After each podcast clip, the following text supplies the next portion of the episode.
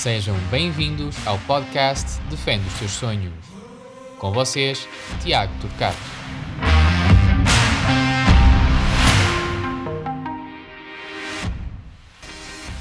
Professor Ricardo Ferreira é o convidado esta semana. Professor no Instituto Politécnico da Maia, o e na Escola Superior de Tecnologia da Saúde de Coimbra. É também licenciado em Fisioterapia, mestrado em Alto Rendimento e doutorado em Fisioterapia. Conta com experiências no mundo do futebol, vôlei e rei. Professor, obrigado por ter aceito o meu convite. Antes de mais, eu queria abordar especificamente o tema da prevenção de lesões, também associado à sua área, que é a fisioterapia, eh, e depois o seu acompanhamento. E queria perceber como é que surge o interesse nesta área tão específica e de que forma é que procura ainda, já que tendo o doutoramento, continuar a, o seu conhecimento prático e teórico. Mais obrigado pelo, pelo convite. Então, respondendo uh, diretamente uh, à, tua, pergunta, uh, basicamente surge o meu gosto pela fisioterapia, ou pela área até desportiva, somente porque eu já fui desportista. Então, é quase um, um continuar, algo que faz sentido porque hum, na altura em que, eu não, não, por acaso não tinha muitas lesões, mas tive algumas, e procurei um fisioterapeuta para, para me dar soluções. E realmente eu achei incrível como é que alguém sem muitas ferramentas, basicamente utilizava uma mala fisioterapia com algumas ligaduras e as próprias mãos, para me poder uh, solucionar os meus casos. E achava super interessante como é que ele é capaz de fazer isto. E aí comecei a dizer, é isto que eu quero fazer, eu quero ajudar as pessoas de forma rápida, pessoal, que a fisioterapia é feito uh, de um para um, um, e quis também fazer a mesma coisa, quero ajudar as pessoas. Obviamente, como já fui desportista, a área pelo desporto foi aquela que me dava mais gosto, uh, principalmente porque, em princípio, há também alguns casos que fogem um bocadinho à, à, regra, mas em princípio os resultados são rápidos de obter, as pessoas têm vontade de evoluir, então torna tudo muito mais dinâmico e é algo que me estimula mais do que propriamente, posso dizer, algo mais parado, mais, mais tático, não tão interessante mas o prof tinha que ter essa, ou procurou ter essa sensibilidade uh, na aplicação. Por exemplo, o facto do professor ter sido praticante e essa procura do porquê que aquela lesão acontece, tem que existir essa sensibilidade de perceber a lesão, como é que ela funciona, como a prof diz antiga estava a dizer que eram umas leaduras e que é próprias mãos, isso acaba por dar, se calhar, uma sensibilidade de atuar. Acabou por ter essa, essa, essa entrada nesse momento, assim, Uh, não, é assim. Vamos lá ver uma coisa. Uh, qualquer curso que seja é um bocadinho teórico e só quando nós vamos realmente trabalhar é que fica prático e realmente percebemos o que é que queremos ou não queremos. Felizmente, a escola onde andei deu a oportunidade de nós explorarmos uh, bastantes ou diferentes condições. Fomos, temos estágios de neurologia, respiratório, musculoesquelética, desporto, etc. E realmente consegui ter essa experiência no desporto e disse, não, é isto mesmo que eu quero.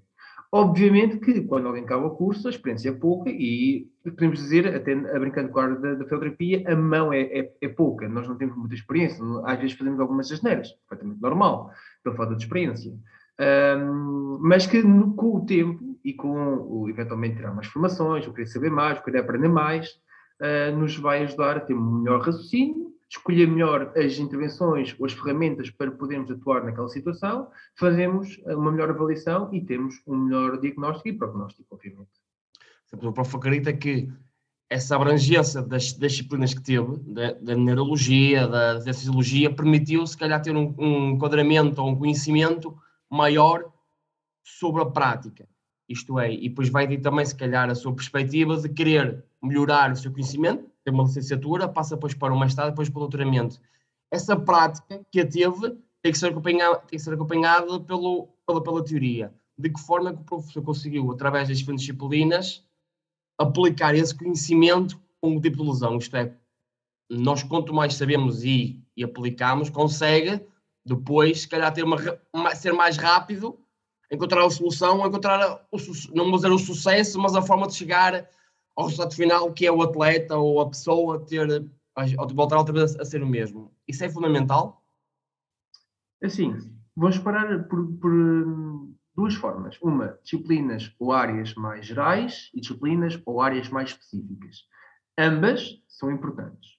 Por exemplo, eh, eu, para poder ter sucesso em algum tipo de tratamento, eh, vou ter que ter bons conhecimentos de anatomia e fisiologia. São áreas mais gerais. Porque a anatomia permite-me eu dizer uh, que o nome daquela estrutura chama-se X, ou Y, e a fisiologia permite-me dizer como é que as coisas funcionam, perceber como as coisas funcionam, qual é o desenvolvimento natural uh, daquela estrutura, daquela evolução, mais chamada até fisiopatologia. Uh, depois temos áreas mais específicas, que é o quê? E isso mais ligado com a fisioterapia ou ligado mesmo com a fisioterapia desportiva, são áreas em que é específico. Eu não posso afirmar que o tipo de tratamento de intervenção que eu faço a um desportista é exatamente o que faço a uma pessoa mais idosa, a uma pessoa que teve um AVC ou uma pessoa que tem um problema respiratório. As intervenções são diferentes. O, o ritmo é diferente, o estímulo é diferente, os objetivos da própria pessoa, do próprio fisioterapeuta é diferente. Por isso, há, tem que haver, a um certo ponto, uh, algo que seja mais específico na nossa área. E temos que procurar, se calhar, fugir um bocadinho ao que é a nossa fisioterapia da escola. Isto é, quando nós acabamos uma licenciatura, se nós, por vontade própria, não formos buscar mais informação a outros locais também, uh, outros cursos, outras formações, nós paramos no tempo. A nossa escola vai nos dar ferramentas para nós sermos fisioterapeutas de forma geral, fisioterapeutas e outras profissões, portanto, conseguimos atuar o mínimo possível para cada uma dos casos que nos aparecem à frente, mas nós queremos ser muito bons na nossa área, temos que procurar mais, temos que investir mais em nós próprios. Quando ninguém investir mais, não só na teoria, mas também na prática, porque há muitas uh, formas de termos conhecimento, mas podemos fazer congressos, workshops, tirar formações, aumentar o grau académico, tudo isto é importante, tudo isto vai nos dar melhores uh, capacidades. Mas se não houver a prática... Mas de forma diferente. Sim. E só uma coisa, prof. Dentro da, da mesma da, da, da fisioterapia e, e, de acordo com a, a experiência profissional que já teve, quer do futebol, quer do vôlei, quer do rugby, a fisioterapia enquadra-se em que momento e em contexto? Antes do treino, após o treino, durante o treino ou durante uma época? De que forma é que a própria fisioterapia, porque ela não serve só para reparar lesões, como é que ela se insere numa estrutura profissional no desporto? Olha, isto é uma excelente pergunta. Porquê? Porque o mito que existe é há uma lesão, vou ao físio. O físio trata-me e vou jogar. Isto é um aspecto muito redutor da própria fisioterapia. A fisioterapia não é só o momento após lesão. Eu tenho, ou posso afirmar, temos três grandes momentos uh, da fisioterapia desportiva neste caso. Temos o antes da lesão, em que podemos fazer trabalho de prevenção de lesão ou uh, também de diminuição do risco de lesão. Temos o momento após a lesão, aí sim com os tratamentos mais convencionais, aquilo que nos vem à cabeça quando pensamos em fisioterapia. E depois temos outro momento, muito ligado ao desporto, e não vemos noutras áreas, que é o chamado return to play ou return to sport. Que é o quê? É uma fase intermédia em que ele não está bem, eh, eh, já, ainda não acabou a fisioterapia, mas está quase a terminar, e está quase a iniciar, ou já faz algumas coisas em campo, com os colegas, ou, ou primeiro, eh, skills básicos do próprio desporto. Então são três momentos distintos que existem na fisioterapia, em que a maior parte das pessoas, e não é errado, porque é realmente aí que nós temos o nosso de valor, só foca no após-lesão, no momento que acabou a lesão e eu tenho que curar aquela pessoa. Eh, os outros dois momentos, antes ou depois, são completamente esquecidos. E todos eles são importantes na área da, da, da própria fisioterapia. Prof, que tipo de, de, lesões é que são mais comuns? Uh, mais concretamente na parte, na, no futebol e falando mais no contexto mais geral, depois passar para o específico. Que lesões é são mais comuns no, no futebol, por exemplo? No futebol, assim, se falarmos de futebol uh, de forma completamente genérica, sem dividirmos pelas várias zonas do campo, ou vários tipos de jogadores que nós, nós temos, uh, obviamente que é o mesmo inferior, porque é aquele que está sempre mais exposto a, a lesões não só degenerativas, ou mais uh, de subcarga, ou as mais traumáticas, porque, por exemplo, há carrinhos, há algo do género, que há embates, e normalmente então é, é, é na parte do mesmo inferior. A partir daqui, no meio inferior, podemos depois dividir em diferentes tipos. Podemos falar algo mais muscular, como por exemplo as, rupturas musculares. De, dentro destas, obviamente, do isquiotibial, é aquele que normalmente tem maior prevalência de lesão. Uh, depois podemos baixar um bocadinho e ir para a zona do nosso joelho. O nosso joelho normalmente ou é uma entorses, ou então algo mais grave como ruptura de cruzado anterior ou posterior. Dentro deste até o anterior é mais comum. E podemos avançar, em, os meniscos também, vimos que os meniscos também é, é, têm uma, bastantes lesões, mas também estão muito associados à lesão do cruzado, pelo próprio Sim. mecanismo de lesão. E depois já podemos descer mais um pouco e para a zona da nossa tibiotársica, portanto, tornozelo, em que o mais comum são entorces e dessas entorces lutar muitas vezes também rupturas totais ou parciais de ligamentos. De notar também, apesar de ser muito comum, temos as fraturas Dentro dessas fraturas, pode acontecer de dois tipos, dependendo bocadinho do mecanismo, que são umas mais traumáticas por e duras, que são as fraturas que nós pensamos, portanto, algo que há um alto impacto e acaba por fraturar a tíbia ou o prónio, que é o mais comum até que nós Sim. encontrarmos, ou então aquelas de stress, que são mais difíceis de identificar e que um, acontecem muito por subcarga. Por muito, e elas são mais difíceis de recuperar também, as fraturas de stress? Por exemplo, do que as não. Não podemos afirmar que sejam mais difíceis. O nosso problema é que o diagnóstico é mais complicado. Porque como não temos os sinais e sintomas muito claros, o, o maior parte Nós na palpação ainda. Como? Andamos a, a procurar saber uh, qual é o momento certo de, de identificar. Onde, onde, é que nós encontramos muitas destas fraturas de stress? Uh, na zona do nosso pé, normalmente nos metatarsos ou nas falanges, ou então também uh, uh, na zona da tíbia ou, no, ou no, na própria fíbula. Fíbula é própria, pronto. que às vezes também faz algumas fraturas de stress. Problema, enquanto que as outras é fácil o diagnóstico, caramba, se eu vir alguém com uma, com uma com a tíbia partida, eu, obviamente, pelo desvio que tem é evidente. Membro, vejo que tem uma fratura, a outra não. Há uma pequena inflamação, pode haver um rubor ou, ou, ou, calor naquela, naquela zona, portanto, sinais inflamatórios básicos, em que nós podemos dizer, bom, se calhar uh, alguém te deu um carrinho, bateste em qualquer coisa e passa despercebido. Apesar deles referirem dor e às vezes sendo capacitante, não é necessariamente limitativo ao ponto de não poder jogar ou treinar. Portanto, fica às vezes esquecida. E tem outro problema. O, raio, o próprio raio-x às vezes não mostra que tem essa fratura. Porque se o ângulo não for correto, não se consegue não, Não identifica, não identifica. Portanto, é preciso arranjarmos ou fazer um mix entre o que é que é clínico e o que é que é radiológico e percebermos exatamente, ok, ele tem isto. Porque enquanto a outra, clinicamente ou até radiologicamente, é fácil de encontrar, ele tem, obviamente, uma fratura, a outra não é tão fácil. Hum, portanto, as lesões do futebol passam por isto. Claro, temos outras, temos, temos as contusões, são mais raras, mas também são muito limitativas. Sim. E depois temos, aqui se calhar mais até ligado ao que estamos a falar hoje, ou que vamos falar hoje, as lesões no ombro. Não muito comuns, ou também acontecem, obviamente. Em, Mas que eram mais associadas aos, aos guarda-redes, por exemplo. Exatamente. Porquê? Eu, eu, se for uma disputa no ar, eu, se eu jogador de futebol, disputar no ar, eu posso ir mal e magoar-me o ombro. Mas é muito mais comum eu encontrar isso num guarda-redes, em que usa muito mais a estrutura do que propriamente em alguém que eventualmente por contacto físico é que faz esse tipo de lesão. Portanto, depois dependendo um bocadinho da zona em que ele está a jogar, ou, ou qual é, uh, se é guarda-redes, se é avançado, se, se, se, é, se é meio campista, uh, as lesões são bem diferentes. Aqui lesões, uh, A disposição um... corporal do atleta, o tamanho, o peso, pode ou não potenciar determinado tipo de lesões? Pode. Até podemos ir um bocadinho mais específicos ainda. Eu consigo eh, dividir eh, os fatores de risco de aparecimento de lesão em dois tipos. Um mais extrínseco, portanto mais ambiental, outro mais intrínseco, mais interno. Okay? Extrínseco, o que é que eu falo? O, o clima, a temperatura, portanto, se chove, se não chove, o tipo de piso, tudo isto influencia. Se eu tenho, por exemplo, um piso mais corredio, obviamente que se calhar os impactos vão ser maiores. A, a minha aderência uh, ao, ao próprio solo é diferente, não, posso ser mais entorse. Portanto, isto tudo influencia. Uh, mas para além do, do, clima, tenho também uh, as normas uh, de segurança e, e, equipamentos, aparelhos, estão à volta, tudo que seja mais fora do meu corpo. Intrínsecos, tenho, por exemplo, estás a dizer, o peso, a altura, ou, ou podemos dividir isto IMC, o índice de massa corporal, idade, sexo e outros afins. Tudo isto influencia. Um dado interessante, por exemplo, ligado ao futebol, é muito mais comum encontrar rupturas de ligamento cruzado anterior em mulheres que jogam futebol do que em homens por exemplo. Portanto, é, é, é claramente o sexo influenciador. Idade e também, mas idade para outro tipo de lesões, mais se calhar traumáticas, em que já estamos associados lesões degenerativas.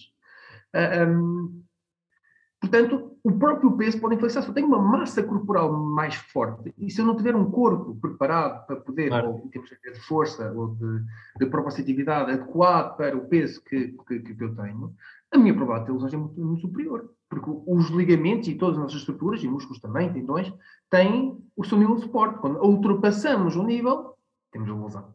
Quer que seja uh, ruptura, uh, que seja entorse, luxação, etc.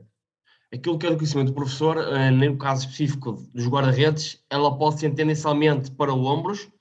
Eu posso ser prof do conhecimento que eu fui tendo já ao longo da minha, da minha carreira e da experiência que eu tenho aos atletas, e eu começo a ver que alguns atletas começam a ter muitas lesões do isquiotibial e parece-me a mim que está relacionado com a própria ideia de jogo de um treinador. Eu, por exemplo, eu tenho a, a minha. Um, o meu relatório de estágio até foi-me decidido sobre isso, que era com o número de papéis de baliza que o guarda-redes efetuava. E muitas vezes o guarda-redes, por norma, realiza mais ou menos 30, 40 pontapés longos, isto é, mais de 50 metros por jogo. E se o jogador, ou o guarda-redes nesse caso, não tiver uma preparação adequada, basta ver um desvio, um, uma perna mais equilibrada, isso pode causar, por exemplo, uma ruptura, uh, lesão no, na, na isquiotibial, por exemplo. Isso pode acontecer dessa forma? Olha, uh, eu também ia um bocadinho por aí, não, não, não falei uh, em tudo, obviamente, mas lesões ou rupturas de isquiotibial acontecem por duas formas cadeia aberta ou cadeia fechada. Cadeia fechada, sprint. Vou sprintar uh, e, e fico uma ruptura. Cadeia aberta, é o que tu falas, pontapés.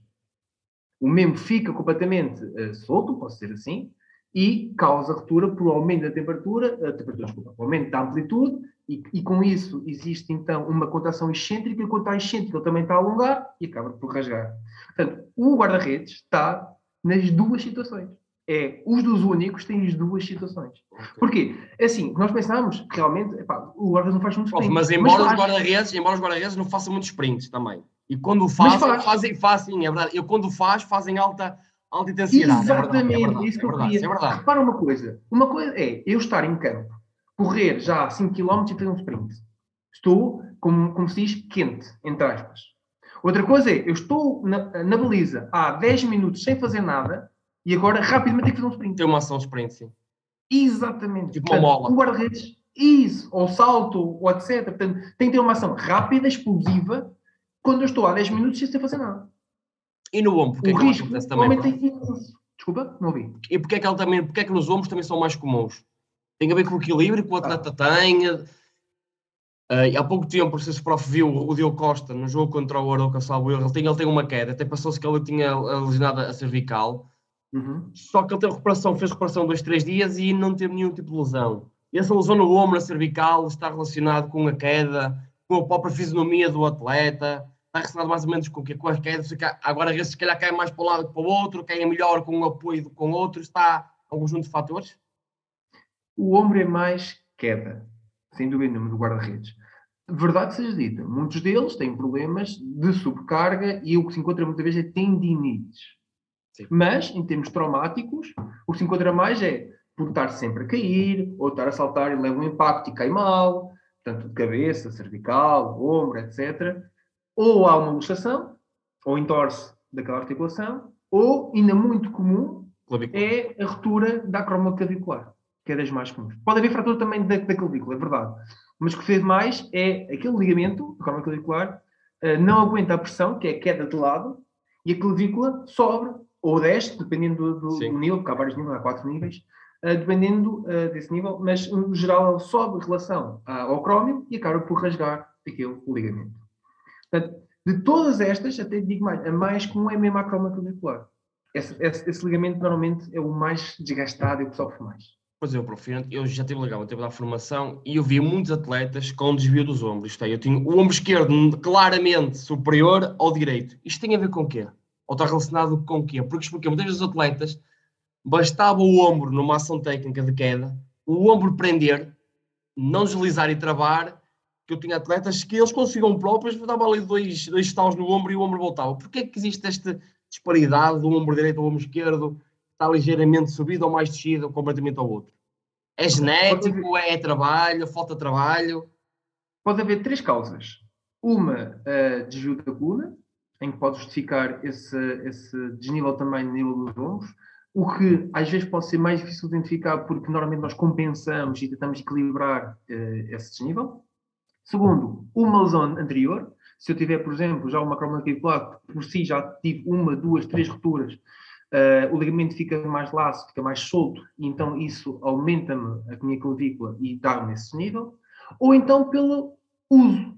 Se eu fizer muito uso de um lado em relação ao outro, eu começo a ganhar mais força, mais capacidade e também causa este nível. Portanto, pode ser de três razões. Não há uma razão única. Portanto, nós temos que identificar qual delas é que é. Se é uma, uma alteração estrutural, se foi uma lesão que provocou, ou se é um uso excessivo daquela, ou, ou o desuso, neste caso também, daquela estrutura. pode influenciar isso. Relacionando também que estávamos a falar agora da, da lesão dos guarda-redes, eu queria perceber de que forma é que a prevenção ou a antecipação destes momentos ganha cada vez mais importância. Isto é, agora nos próprios clubes já existe, já existe um trabalho de prevenção antes, uma pré-ativação, por exemplo, de que forma é que ela, agora, a própria prevenção de lesões ou antecipação da lesão, faz com que o jogador consiga, se calhar, não dizer evitar, mas se calhar a, a, probabilidade de ter uma lesão ser menor. Isto porquê? Porque se calhar antigamente, e um bocado nós estávamos, estávamos a falar isto em off, antigamente o atleta só se preocupava, e os partimentos só se preocupavam no pós-lesão. Só que agora existe uma maior preocupação do antes da lesão que ela acontecer, de que forma é que ganha esta importância, de que forma é que ela pode ser feita, esta, esta mesma prevenção, no caso, estamos a falar do caso dos ombros. Ok. Antes de responder diretamente, dizer só uma nota. Eu fico contente em ver clubes grandes, até clubes mais pequenos, a preocupação em ter alguém para os guarda-redes. Os guarda-redes são alguém especial dentro do campo. E vê-se mesmo pela própria lei uh, do, do, jogo de futebol que eles são uh, com uma, uma, grande preocupação sobre a saúde e, e o bem-estar dos próprios guarda-redes. São uma população à parte. E já se vê os próprios clubes a investir cada vez mais em formação direta desse tipo de população. Porque eles são realmente especiais. São os únicos que jogam com as mãos têm outro tipo de competências a desenvolver que os outros não têm. Portanto, primeiro ponto é isso e é fundamental. A partir daqui, então, nós também vemos que eles não podem fazer um tipo de prevenção igual ao, ao resto dos colegas. Poderão fazer ou entregar aquelas partes mais gerais, mais gerais mas depois têm que ser específicos para os guarda-redes. E eles, ou volto a dizer, utilizam o mesmo superior. Portanto, tem que haver coisas diferentes para eles. E agora, respondendo à tua pergunta, eu vou responder de forma simples. Vamos lá ver o seguinte. Se eu não tiver lesão, não tenho que curar a lesão. Portanto, se eu fizer um bom trabalho de prevenção de lesões, o meu risco de lesão diminui, é apesar de continuar. Se for traumático, eu posso fazer um bom trabalho de prevenção de lesão, mas pode acontecer a mesma. Eu não consigo, tudo que é traumático, completamente dizer não vai haver lesão. Mas as outras, por um mau uso da estrutura, uma alteração biomecânica ou estrutural, que eu possa modificar para melhorar a sua performance e a sua dimensão de lesões, eu posso fazer. E ele não aparece. E isto dá benefício não só ao atleta, mas ao clube. Se eu tiver a pagar a um, um, um guarda-redes para ficar uh, uh, não sei quanto tempo, dois, três meses, para ficar no banco ou ficar uh, a curar uma lesão, estou a pagar um salário a alguém que não estou a utilizar. Exatamente, exatamente. Portanto, estou a ganhar dinheiro estou a ganhar a, a Cada vez mais a área de futebol está, está preocupada com isso, com o rendimento, com o rendimento. Obviamente. Portanto, eu estou a investir, quando faço uma prevenção de qualquer coisa, estou a investir naquele atleta. Naquele atleta e em mim próprio, eu como de, dirigente do clube, etc. Porque, estou claro, a ganhar dinheiro. Lógico, por exemplo, é, é tudo uma estrutura e uma, uma agregância de tudo o que estão a fazer, desde o preparador ao jogador, ao rendimento que depois o clube pode vir ou não a ter no futuro. Exatamente. Quanto mais o atleta estiver disponível, melhor é. Vou só fugir um bocadinho aqui aos guarda-redes. Imagina, também pode acontecer aos redes, mas imagina que tens uma ruptura cruzada anterior. Vais ter que ficar nove meses, um ano parado.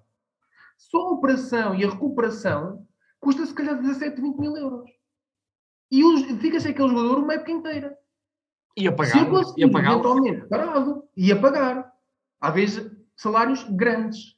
Agora, e, e, sem saber se aquele jogador depois vai ter o rendimento que tinha antes. Porque pode haver uma alteração completa da, daquele joelho e não conseguir jogar mais. Com mais reparo, sim. Pronto, ou nunca mais ter a performance que, que, tinha antes.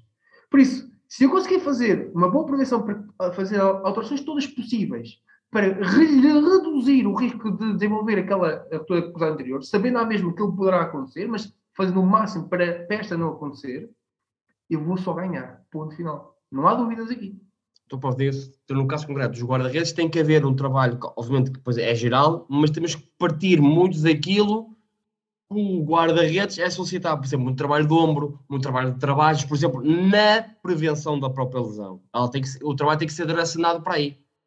Exatamente. E é, é mais porque, por exemplo, tu também, o trabalho de ombros, todos podem fazer trabalho de ombros, mas o tempo tu perdes para o guarda-redes tem que ser superior a um avançado ou um meio-campista, por exemplo. Sim. Ou então, se, se for para, para, para o título 2, como as entorces, não é muito comum nos guarda-redes, pode acontecer, mas nem é daquelas que acontecem mais, um, se calhar perde mais tempo nos jogadores de campo, que estão, estão os avançados ou meio-campistas para fazer um bom, uma boa prevenção ou um bom trabalho de prevenção de, de, de entorse da ativa társtica, e, e menos para os guarda-redes. Eu tenho que adequar à minha população. Sim. Em termos de tempo, posso aplicar exatamente os mesmos exercícios, apesar de isto pode depois ser um bocado controverso, pode ser depois, podemos falar mais sobre isto, se, se depois der tempo, mas é, é, a forma simples é o tempo que dedica um e o tempo que dedica o outro naquele tipo de exercício. Pode ser a mesma, obviamente, prevenção de lesões. E acaba o que estava a dizer, que tipo de instrumentos e critérios é que devem ser aplicados no antes da lesão e após a lesão? E falando no caso concreto dos guarda-redes, nós não podemos fazer um trabalho aleatório, porque os, e o prof conhece e, e também das nem os guarda-redes não são iguais. Eu posso ter um guarda-redes com 1,90m, esse eu posso ter um guarda-redes com 1,85m e faz a diferença. Por isso é que tem que ser trabalhado de forma específica. De que forma é que nós conseguimos precaver ou prevenir este tipo de lesão? Que instrumentos é que são utilizados e como é, que, como é que foi o critério? De que forma é que o critério é aplicável a um jogador que tem uma determinada lesão para antecipar e depois, após uma lesão, pode, pode, pode dar um exemplo de uma lesão geral, como é que ela é aplicado, que instrumento é que é e que critério é que faz para, consequentemente, a lesão para o jogador voltar a ser aquilo que era. Perfeito. Portanto, uh, é um pouquinho difícil responder porque é o antes e depois são coisas completamente diferentes. Distintas, Mas ainda assim, há critérios que são muito idênticos nas duas fases. Por, olha, uma coisa que nós falámos, iscotibial, ruptura de iscotibial. O que é que eu procuro, uh, por exemplo, para perceber se aquele jogador pode ter rupturas de iscotibial ou não?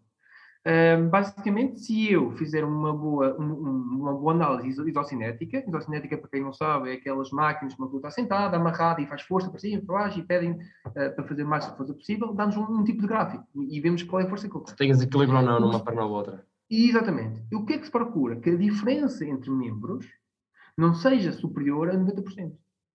Porque se for, aumenta a exclusão.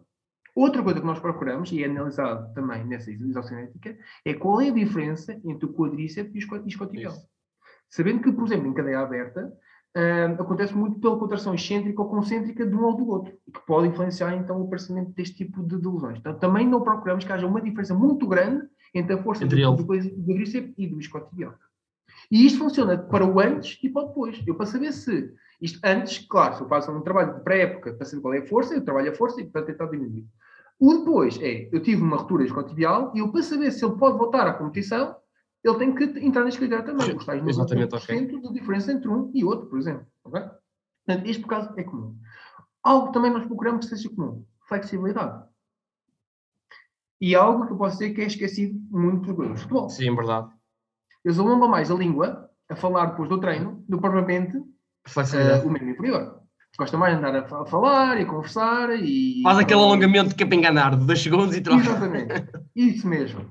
E que é essencial. Se eu, se eu tiver uma grande diferença, uma falta de alongamento ou encurtamento, que eu costumo até dizer, entre, no meu escotibial, a minha probabilidade de ter uma lesão é superior. Porque quando eu estimulo, seja em cadeia aberta ou cadeia fechada, eu vou ter uma ruptura. Okay? Portanto, isto depois vai depender muito qual é a, a, a zona do corpo se é articular, se é muscular, qual, o que é que eu tenho que uh, procurar. Agora, voltando a algo que nós já falámos anteriormente, eu tenho que fazer uma análise também biomecânica. E isto é muito mais complicado de fazer. Porquê? A maior parte dos clubes não tem capacidade de fazer uma análise biomecânica. É muito complicado. Já há ferramentas mais fáceis, na própria telemóvel já há aplicações para nós podermos analisar um vídeo e perceber se há alterações biomecânicas, portanto, cada vez está mais fácil ter acesso a este tipo de análise, mas para ele ser correto, eu tenho que fazer algo mais laboratorial. E que muitas vezes as equipas não têm disponibilidade para ir a um laboratório para este tipo de análise. É mais tipo, prof, usado o CMJ não permite também ter uma percepção? Uh, sim, mas da performance dele. Só da performance? Se, se, disser, se ele salta menos que o outro, eu não posso dizer que ele tem mais probabilidade de ter ruptura que o outro. Não consigo afirmar isto. Porque a ruptura, como nós podemos, como acabamos de ver, pode ser explicada por vários tipos de fatores. Não só a força que, que ele tem. Portanto, é utilizado muito o CMJ, o, o, o jump, o spot jump e o drop jump para perceber isso, e deve-se fazer à mesma, mas não é informação Não vai melhor. dar um dado específico de, de probabilidade de lesão. Isso. Por exemplo, outro também se faz muito, os hop test. O single hop, o triple hop, o crossover hop, o six uh, meter triple hop test. Uh, nós temos outros tipos de salto que indicam também se ele está melhor ou pior. Mas aí eu tenho um, uma coisa muito interessante. Posso comparar um membro que outro. E outra vez, a diferença entre membros não pode ser de 90%. Sobre 90, sim. Porque o, o, quando falamos dos saltos, é com os dois membros. e torna mais difícil perceber isso, de forma barata. Eu posso ver de outras maneiras, plataforma força, etc. Porreiro. Consigo perceber como é que ele aterrou, se aterrou com as duas, se aterrou com uma. Outra informação. Mas, continuo a dizer, o mais normal nos clubes não temos plataforma de forças. É exemplo, quase a, a, própria lesão da, da, da escotibial, é, ela pode acontecer das duas maneiras, mas, por exemplo, no momento de travagem, ela também pode, pode acontecer. Claro, normalmente claro. o guarda-redes tem travagens, lá está, ou é um sprint brusco, ou são, muitos, ou são muitas batidas de bola repetidas, mas o próprio travagem em si é uma coisa muito agressiva e depois também não é, de forma, não é feita de forma constante, é de forma, num momento específico. Essa própria travagem, essa, essa contração muscular que acontece, e eu acredito em que haver não, é, não acredito, eu, pela experiência e pela, pela base científica, tem que haver uma prevenção daquilo que está a acontecer, no, principalmente na, na escotibial, até porque há atletas que têm uma escotibial muito bem reforçada e muitas vezes o jogador, eu, tenho, eu posso dizer, eu tinha estar num atleta em que conseguia bater, sei lá, por treino, por uma questão de dinâmica dele, 50 bolas e não tinha qualquer tipo de fadiga mas bastava fazer um trabalho, dois, três minutos, mas o Jorge Rodrigues, que é só trabalho de acelerações, e ele já me acusava fadiga da escotibial, por exemplo. Isto está relacionado com o que é, mais concretamente? Prof, com a, o campo, com dele mesmo? Não, voltamos a falar do mesmo. O tipo de estímulo que estás a dar ao escotibial é diferente. Cadeia aberta, cadeia fechada. Portanto, ele pode responder muito bem a uma cadeia aberta, porque tem capacidade estrutural para, para isso, mas pode responder muito mal a uma cadeia fechada. Mas o, trabalho, tipo que fazemos, o, trabalho que, o trabalho que fazemos anterior pode ser diferenciado ou é igual? Influencia, sim, mas também influencia o momento em que estás a, a fazer essa avaliação esse tipo de trabalho. Porquê? Volto a dizer, o que acontece muito em, em, no real e não em treino é ele está parado, muito tempo e acelera o que se espera é que, normalmente, quando ele vai fazer o, o chute mais longo, eh, houve uma ação anterior, portanto, ele ficou mais ou menos ativo. Só se for mesmo muito longe e ele não sequer estava preparado, mas já ativou. Portanto, a própria estrutura já está mais pronta para aquela ação. Não vamos esquecer o seguinte: quando eu digo que, que é importante eu manter-me ativo, não é por acaso. Eu devo manter ativo para as minhas, pelo menos para a, a, as estruturas podem deslizar de forma mais eficaz e eficiente. E esse próprio deslize ajuda a diminuir o risco de lesão. Por isso é que normalmente dizem que deve-se aquecer bem. Para aumentar Sim. a circulação sanguínea, para as estruturas ficarem mais soltas, porque quando nós paramos, as estruturas voltam a ficar mais rígidas. E essa rigidez leva mais. Há uma estagnação, há uma estagnação, não é? Exatamente. E aí a provável lesão é maior. Por isso não é um acaso. Sim, sim, sim, sim. Portanto, não é um acaso. É mesmo uh, o mecanismo ou a ação que está acontecendo no jogo, aquele momento, é o que explica mais. E o frio, prof, não ajuda? Ou não influencia o frio? O frio? Claro que sim. Mas o quente também. Mas o seguinte, e o que é que eu devo fazer? Tenho uma temperatura muito, muito baixa. Devo aquecer bem para as minhas estruturas responderem, depois só estou-me qualquer lado. Mas posso, uh, uh, eu sei que estou interessado, fosse me perguntar a ti. Tu ias aquecer da mesma forma se tivesse muito calor? Não, Como não, não, não, não, é já, já, sim, sim, já, eh, nós falamos muito disso na, na, na, faculdade, sim. Exatamente, porquê? Se, se tiver 40 graus eu não vou aquecer 30 minutos, como é lógico. O, qual é o outro fator que uh, uh, muito, influencia muito o processo de lesões? Fadiga e desidratação.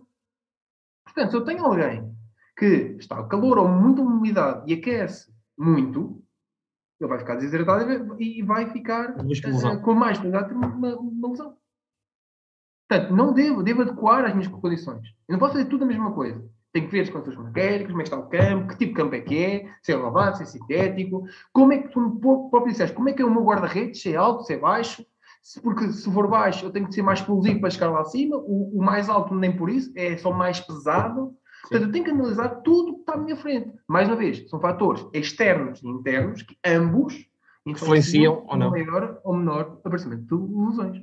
Prof, voltando àquilo que é a sua área mais cívica, que é da, da parte da fisioterapia, a importância da fisioterapia na, no processo da, da lesão, não é? E também o pós-lesão, porque muito, e cada vez, não vou dizer cada vez mais, mas muita gente tem esta mentalidade que a lesão está recuperada e já não precisa de, haver uma fisioterapia ou uma prevenção. De que forma é que a própria fisioterapia continua a ser importante mesmo após a lesão, seja na, na forma da manutenção ou da potencialização do, do próprio atleta? Aqui eu preciso ser só esclarecido de uma coisa. Estás a falar uh, entre ele acabou de fazer fisioterapia e está a voltar para a competição ou vai ele vol já voltar, está a ele vai voltar, ele vai voltar para, vai voltar Mas para a competição. está, é isso? Ainda não está, não está. Ok. Então é o chamado tal return to play ou return to Portanto, sport. Exatamente. Muito bem. Aqui até podemos ser um bocadinho eh, mais gerais. Isto é, o fisioterapeuta sim tem uma importância grande, mas nesta fase tem que ser muito multidisciplinar. Isto é, eu tenho que falar com o treinador o preparador físico para poder integrar o atleta. Porquê? É uma fase em que nós procuramos já estar em campo. Então eu preciso saber que, eh, como é que vai ser o treino, se eu posso, por exemplo, pô-lo já com os colegas eh, a treinar alguns skills básicos, por exemplo, às vezes um meio, coisa do género, porque, volto a dizer, eu sei que não é o melhor exemplo para as redes, mas volto a dizer, o cruzado anterior fica muito menos parado, muito menos fora daquele ambiente. Ele pode começar a, a- a ficar, ele próprio excluído da parte social, como está com, com os colegas. E se eu começar a colocá-lo lentamente, a- algumas coisas com o, exatamente normal... Ganha confiança outra vez, começa a ganhar uma confiança nele próprio. E não só autoconfiança, motivação. Começa a querer mais. E isto é importante. Eu, eu tenho que procurar, então, eu treino, o que é que vais fazer hoje? Olha, vou fazer este treino, treino, treino. Pensar e analisar se ele pode ir ou não e dar-lhe essas competências. Depois, nesta fase, também é importante, por isso é que eu falei do valor físico, que é ganhar a velocidade, a resistência, a força, apesar que a força até pode ser trabalho um bocadinho antes, mas nesta fase também é, é super importante, a força mais ligada até à parte mais específica, aos skills específicos da modalidade, em que sempre trabalho em conjunto. Eu faço parte, ah, também estou em campo, até posso fazer algumas coisas com, com ele, mas eu devo transportar mais para o preparador físico. Por isso é que nesta fase é super importante ser multidisciplinar. Na anterior também, isto é, quando ele está sim. comigo mais ah, no gabinete ou algo do género, também preciso de uma equipa multidisciplinar. Questão, serei eu o mais competente na, na- naquela área? Só tenho que informar como é que está a situação a, correr. Porque o treinador não vai muito ajudar-me a tratar aquele atleta, não é? Nem o preparador físico. Quanto muito Fica força. mais da responsabilidade do fisioterapeuta.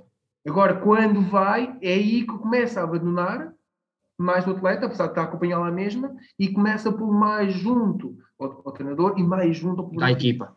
E Exato. essa parte que eu estava com o professor me disse inicialmente, e após a lesão, o facto agora o jogador já está integrado na, no treino normal e não existe esse acompanhamento da própria fisioterapia, porque o jogador vai ter sempre aquela lesãozinha e há ainda esse acompanhamento normal, depois da, da própria lesão, e já está 100% integrado.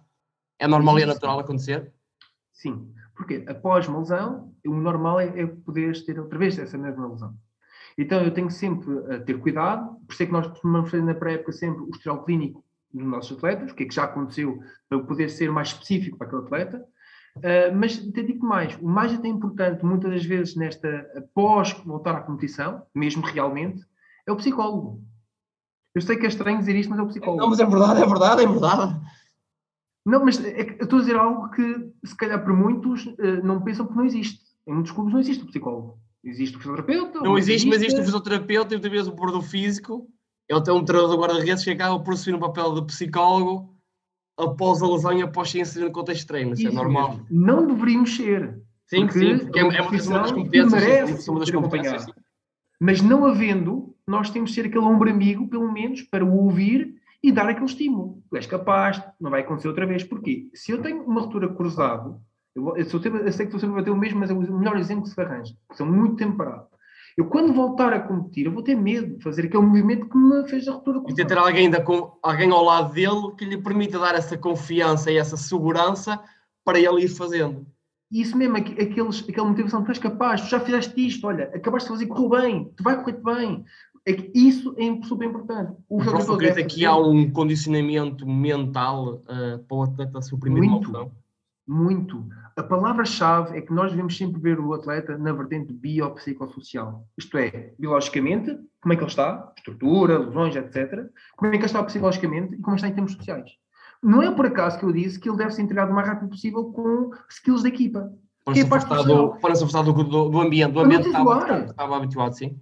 O isolar leva, leva sempre a pensamentos negativos. Depressões, etc. Se eu estiver em grupo, se eu, se eu sentir que faço parte da equipa, estou socialmente integrado na equipa. sim. Estou bem socialmente. Eu sei que nós, quando pensamos social, pensamos eh, eh, na sociedade em si, mas aqui no parte desportiva é mais os nossos colegas. Nosso É o grupo, sim, é o grupal, o grupal, sim, sim. Porque, reparem, eu posso me equipar com os meus colegas, mas depois vou para o ginásio. Fica Estou à excluído, sim, é verdade, sim. Isto mexe com qualquer um. Imaginem Depois passa uma semana, passa duas, passa três e ainda queria, eh, queria mais um, um estado negativo. Semanas, falo em meses, por isso é que eu falo de cruzado. Meses assim. Estou no balneário com eles, mas eles vão à parte e fico aqui sozinho. Portanto, a socialmente também é super importante. Todas as vertentes. E, estranhamente, o psicólogo é aquele que às vezes nunca está presente. Nunca está, é verdade. É verdade, prof. E nós precisamos. Nós estamos já quase a finalizar o nosso, o nosso podcast. Tem mais dois pontos para o professor e vamos voltar outra vez à análise do, do, do atleta, que é a análise do movimento. Eh, é importante em que sentido? Em que sentido? Olha, análise de movimento, nós podemos. Pode, volto a dizer, é, é se calhar o, o maior uh, canhão daqueles que nós temos, porque é muito laboratorial. Mas uh, é super importante. Mas só cá em Portugal que isso acontece. E vamos às grandes equipas europeias, Espanha, uhum. Inglaterra e Itália, porque eu tenho esse conhecimento, e eles fazem uns, um, uma fotocópia, uma fotografia do atleta de cima a baixo e sabem praticamente tudo do atleta. Por isso é que eles custam milhões e é por isso que os jogadores custam 70, 80 milhões. Eles têm um acompanhamento diário e ao minuto daquilo que ele tem e não tem. Se calhar em Portugal não existe essa preocupação de perceber que há, uma, há a parte biomecânica, da fisiologia, da anatomia, se calhar noutros países se calhar sua maior importância depois da parte do campo, porque o atleta, antes de chegar à parte do campo, ele tem que estar 100% em alto rendimento ou, ou 100% eficaz para corresponder. Se calhar é mais cultural, não existe essa preocupação, até se calhar em termos de, de aposta financeira dos clubes ou da estrutura em Portugal, se calhar completamente lá fora. O prof sente essa, essa, essa própria realidade inserida na pergunta que ele fiz. Eu, eu, eu, eu, consigo confirmar que existe essa diferença até em Portugal.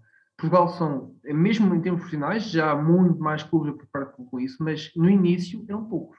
Muito poucos preocupavam com esta biomecânica, com esta preocupação de análise muscular, uh, uh, exercícios funcionais, muito poucos preocupavam. Agora cada vez mais porque vêm que lá fora se faz e tem sucesso. Então nós, infelizmente, seguimos muito os outros. É, esta é a parte positiva, mas nós devemos chegarmos à frente antes dos outros. Mas pronto, Sim, é, nós temos capacidades como os outros. Às vezes é mais a, parte financeira do que propriamente a vontade ou não de fazer as coisas. Mas eu só falo que é mais difícil porque é, eu falo da realidade geral. Se, não, se nós não falarmos dos clubes grandes ou até da, da, da, primeira divisão, os mais pequenos também, alguns já os fazem, mas não, há um, outros que não. Não é que não, isso. Portanto, é mais difícil. Agora, voltando exatamente à questão, que é o mais, mais importante. Uh, sim, realmente a parte de análise biomecânica do movimento é super importante. Mas vê uma coisa: se eu tenho um, um, alguém que tem valgismo, que até é comum uh, no, no, futebol, eu tenho aquele atleta tem maior risco de lesão do que o atleta que não tem valgismo. Quando digo risco de lesão, mais sobrecarga. O normal é pegar aquele atleta, por exemplo, com muitas tendências da pata de câncer, principalmente pelo próprio biomecânico. Ou então, até, aquele atleta pode desenvolver mais facilmente uma ruptura cruzada anterior, porque uma das, um mecanismo de lesão é principalmente um excesso de valgismo com a rotação. E ele faz uma ruptura cruzada anterior.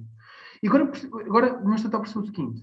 Então, o que é que eu posso. Eu olho para o atleta, e é até muito simples, isto dá para identificar de forma simples, olhando só para o ângulo que está a fazer o joelho, e a pergunta é: o que é que eu posso fazer?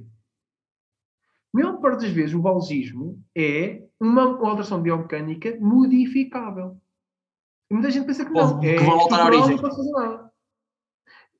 E, e, e, outra coisa que realmente se faz, ok, se eu tenho valgismo no joelho, eu vou fazer coisas para aquele joelho. Quando muitas vezes o valgismo Esquece. é alterações da anca.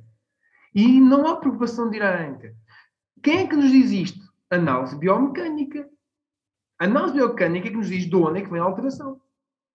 Portanto, se eu não fizer uma boa análise biomecânica do meu atleta. Vamos estar a corrigir um problema que não é localizado naquela, na, na, naquela zona. Portanto, a minha, a, o meu, os meus exercícios de prevenção não são adequados se não fazemos uma análise biomecânica do mecanismo ou o que é que está acontecendo naquele momento, naquele atleta.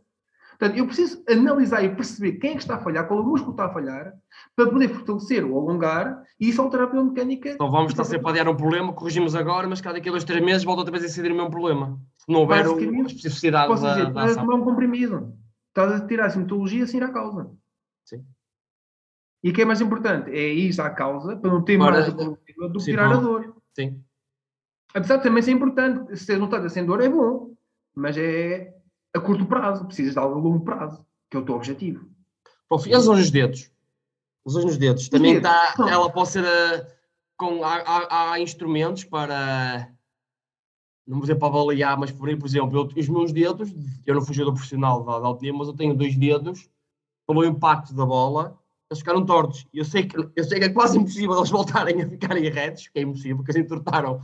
Mas de que forma é que, principalmente os, os mais novos, porque nós também temos mais novos, como é que esses atletas mais novos conseguem.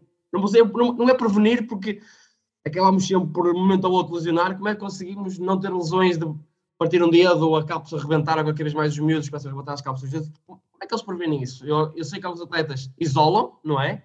Mas isso é suficiente? Assim, como acabaste de dizer, não há milagres. Se tiver que acontecer, acontece. Acontece. Agora, o que nós podemos fazer é, sabendo que muitas vezes é por impacto, o que eu posso fazer é melhor a estrutura através de tape, por exemplo. Se eu utilizar tape, especialmente na, à volta da cápsula, normalmente nós falamos ou entre a, a- a falange e, e o, o metacarpo, ou então entre falanges, que é é também comum, faço uma ligadura que seja funcional, não é para apertar e não mexer os dedos, vocês precisam de eh, Ter mobilidade. Mas ao ponto de, se acontecer, o movimento não é tão elevado. Não estou ao ponto de quebrar, como te diz, a calça, ou o ligamento, ou o que é que seja. O Proflow no Uma impacto. forma simples e barata e rápida é fazer já um tape, mesmo sem haver uma lesão anterior. Depois de haver lesão, ainda mais importante é. É para sempre aquele dedo tem que ser ligado. Se ligar. Porque- O Proflow é da. Diga disso, sim, sim, final, final, final, finalize, Prof, finalize. Ah, porque a probabilidade de voltar a ter uma entorse naquele joelho, naquele joelho não, naquele dedo. vai ser muito grande. Outra vez, porque eu já tive uma lesão anterior. O próprio fluido do impacto, eu queria associar também e quero ver com os dedos com o nosso movimento. O próprio impacto que o pé tem, o pé direito ou o pé esquerdo, não é igual. Poucos são as pessoas que conseguem ter a mesma forma de impacto do pé direito que o pé esquerdo ao mesmo tempo e que acontece nos dedos no próprio impacto. Porque muitas vezes, só para dar um exemplo, e quem está a ouvir percebe, quem entra agora a guarda-redes, muitas vezes há uma mão que sobrepõe a outra num encaixe ou numa diagonal, por exemplo. E no pé, no, no movimento do pé, é exatamente igual a importância de, de antecipar ou de haver uma congruência no movimento é importante também? Ah, Ou é, ou é possível isso acontecer, ou não é? Mecanicamente não é possível de acontecer. ser exatamente igual é muito difícil. Mesmo, mesmo, mesmo muito difícil. Nós temos sempre um lado dominante. Portanto, há sempre uma tendência a ir para o lado dominante e para o lado não dominante e responde de forma diferente. Procuramos sempre a simetria, acima de tudo. Isso é importante dizer. Eu, quando nós falámos já há uns minutos atrás sobre ser os 90%, diferente um do outro, principalmente pela simetria. Sim, Porque se, não simetria, se não for simétrico, aparece um tipo de lesões. Por isso, é, é importante procurar o máximo de simetria. Agora, se eu tenho um atleta que, e eu vou fazer este caso, imagina que tens um guarda-redes que tem uma assimetria brutal, mas essa assimetria é, é que permite que ele seja um bom guarda-redes. Cuidado com a alteração. Sim, com a alteração, sim. Há muito a tendência de eu alterar para ser o normal, e às vezes o anormal, O normal é, é- normal. é o melhor, é o melhor, é o melhor, sim. sim. Precisamente. Eu acho que estás a chegar ao que eu quero, o que eu quero dizer. Portanto, eu sim devo procurar, mas cuidado com o que eu procuro. Eu tenho que Exatamente, analisar se para ele não vai afetar muito a sua performance. Normalmente Depois os eu jogadores são jogadores diferentes. E, hum, nós já falámos sobre isso, são coisas completamente diferentes. E, e- e a altura e o peso e tudo mais influencia essa própria al- alteração e essa própria análise. E é o que eu ia concluir. É muito complicado tu conseguires fazer hum, esta separação de forma correta ou não enviesada entre a performance e a saúde. Porque em termos de saúde, tu vais querer ser simétrico, mas também sabes que for simétrico pode diminuir a performance. A, a qual é a quanto Também é difícil, muitas das vezes, fazer esse tipo de alteração. Mas, volto a dizer, eu confio ao terapeuta, vou sempre dizer simetria. Tu, como, como treinador guarda-redes, vais sempre dizer performance. Performance, claro, claro que sim, claro que sim. dois em, em conjunto. Portanto, por isso é que a equipa multidisciplinar é importante para fazer esse tipo de análises. Uma, uma pergunta, que é uma pergunta também um bocado provocadora, que é, está relacionado com a evidência científica e com a experiência profissional. Uhum. Há fisioterapeutas, produtores físicos, ou que está ligado à área da saúde, que vai pela evidência científica só e apenas, e há aquele que também faz a, a conjunção da experiência profissional e evidência científica. O prof, no seu caso concreto, já da sua longa experiência também, não só académico, mas também profissional, como é que estas duas, como é que estas duas, duas áreas se equiparam? Ou uma mais forte que a outra? Ou estão no mesmo peso? Ou têm o mesmo peso, uma e outra? Posso dizer já, esta pergunta não se faz, isto é entalar uma pessoa. não sei fazer esta pergunta. Ainda mais porque eu já, em off também disse isto, eu tenho um problema. Eu tenho doutoramento e título especialista. Portanto, tenho algo que me diz que eu sou um bom profissional e tenho um que me diz que sou um bom académico. Como é que isto pode coexistir na mesma pessoa? É difícil. Sim. Porque normalmente nós vemos académicos completamente fora da realidade e nós vemos os, uh, uh, os clínicos, podemos, dizer assim, muito próximos, o que é deles, o que é ver na prática. É, esta pergunta é, vai-me enquadrada aquilo também, não só que é, que é o treino do guarda-redes, os treinadores, que é, nós lemos e vamos muito pela teoria, mas depois a prática em si, completamente diferente daquilo que é para cada teoria. Por isso é que muita gente diz, a teoria é bonito, mas depois a prática relacionada com aquilo que nós fomos, que aprendemos na faculdade, onde for, não é aplicável, por tudo mais alguma coisa do contexto. E depois, na vez, tem que estar relacionado com a nossa própria experiência, que vai, ao, com o tempo, chegar à evidência científica, ou à, ou à teoria. Eu queria, é, esta provocação era mais nesse sentido. E até posso, até posso ser de outra forma. Uma coisa é, como tu dizes, experiência profissional. E o que é que um, um, alguém experiente profissional? Normalmente é alguém que passa 10, 20, 30 anos a fazer uh, aquela função. O que nós temos muitas das vezes, e não é uma crítica para ninguém, são jovens com 5 anos de experiência que se já se acham especialistas naquela área. Já têm alguma experiência, não digo não, mas a experiência total para perceber se realmente vai funcionar ou não é uma coisa diferente. Então, o que é que, é que se costuma fazer que é o ideal? Quando costuma falar em algo chamado prática baseada na evidência, ou prática informada na evidência, são três pilares principais. Uma, a evidência. Outra, a experiência clínica, ou experiência profissional. E terceira, os atletas ou os pacientes. Portanto, são três pilares principais. O que é que me dá a evidência? Evidência diz-me o que é que funciona ou não funciona. Isto é, o que é que é, é melhor para aquela situação, o que é que é pior para aquela situação, quem tem mais sucesso ou menos sucesso. O que é que me dá a experiência? A experiência muitas vezes dá-me o que é que eu domino e como é que eu consigo uh, encaixar Aplicar. a evidência na própria prática, no meu contexto. Eu só consigo fazer isto com muitos anos na área. Ok?